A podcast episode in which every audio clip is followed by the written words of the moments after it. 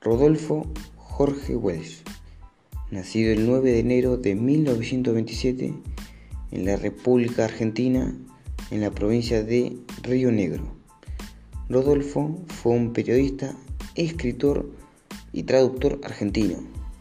Él es reconocido por ser un pionero en la escritura de novelas testimoniales como su obra Operación Masacre, considerada la primera novela de no ficción y ¿Quién mató a Rosendo?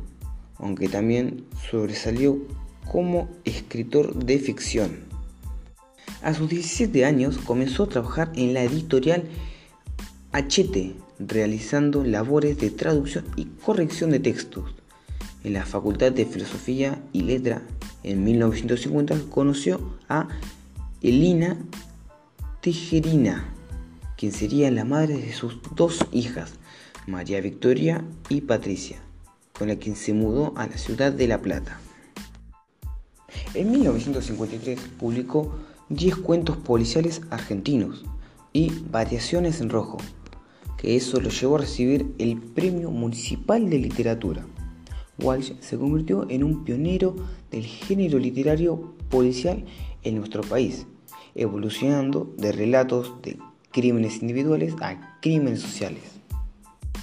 Junto a la periodista Enriqueta Muñiz, investigaron exhaustivamente en el que se convertiría en su trabajo más comprometido, la famosa Operación Masacre.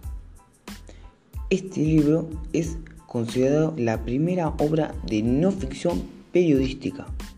Al año siguiente, el autor publicó las 32 notas que dieron vida al caso Satanovsky, que sobra la conexión entre los servicios de información y la prensa. En 1959, Walsh emigró a Cuba y se quedó ahí durante dos años, en lo que formó parte del equipo fundador de la prensa latina, junto a Jorge Massetti, Gabriela García Márquez y Rodrigo García Lupo, entre otros según sus propios periodistas, fue la primera agencia latinoamericana que consiguió inquietar a los monopolios yanquis. En 1966 publicó Los Oficios Terrestres, en el cual se cuenta esa mujer, que versa sobre la mujer llamada Eva Perón y es considerado estilísticamente uno de los cuentos más importantes de la literatura argentina. Al año siguiente, ya gozando de un reconocimiento en el ambiente literario, publicó el libro Un kilo de oro. En ese momento, el escritor dio fin a una etapa de escritura para adentrarse en la militancia política argentina. ¿Quién mató a Rosendo? Fue publicado en 1969 durante su faceta más comprendida políticamente. El libro fue el fruto de la investigación de la intensa sindical del Partido Obrero en la cual se disputaron el poder la corriente bandorista y la corriente que defendía genuinamente los intereses del pueblo trabajador. De 1970 a 1973, Walsh militó en el denominado peronismo de base y luego se unió a Montoneros. Durante esos años dio clases en las villas y editó la publicación Semanario Villero. Además creó un sector de información y fue el redactor de diarios de noticias formó parte de la CGTA, o más bien conocida Confederación General del Trabajo Argentino, frente sindical que se oponía a pactos con la dictadura de Ongaña. A mediados de los 70, Walsh estuvo absorbido por completo por su compromiso militante y dejó de lado la literatura.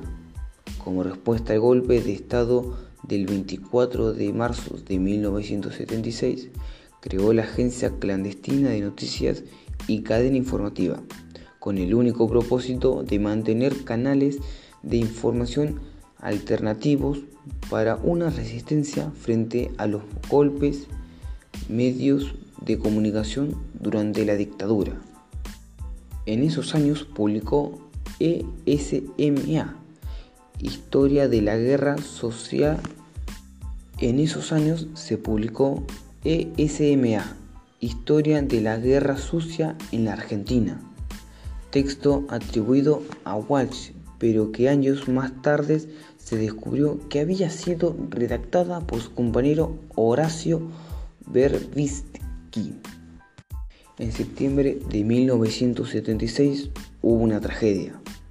Su hija Victoria, militante montonera, se suicidó al ser descubierta por los militares. Walsh le dedicó unas últimas palabras a su hija en Cartas a Vicky y explicó su muerte en Cartas a mis amigos. A partir compartiremos uno de los documentos más revelantes que dejó Walsh como periodista, la carta abierta a la Junta Militar, escrita entre enero y marzo de 1977, la Universal, como la llamaría Gabriela García Márquez, es una denuncia de los métodos de tortura, las desapariciones los campos de tortura y exterminio, dejando evidencia en la entrega del país por parte del gobierno militar a los poderes financieros internacionales. Rodolfo Welch fue asesinado el 25 de marzo de 1977 por un grupo de tareas de la ESMA, días después de enviar esta misma carta.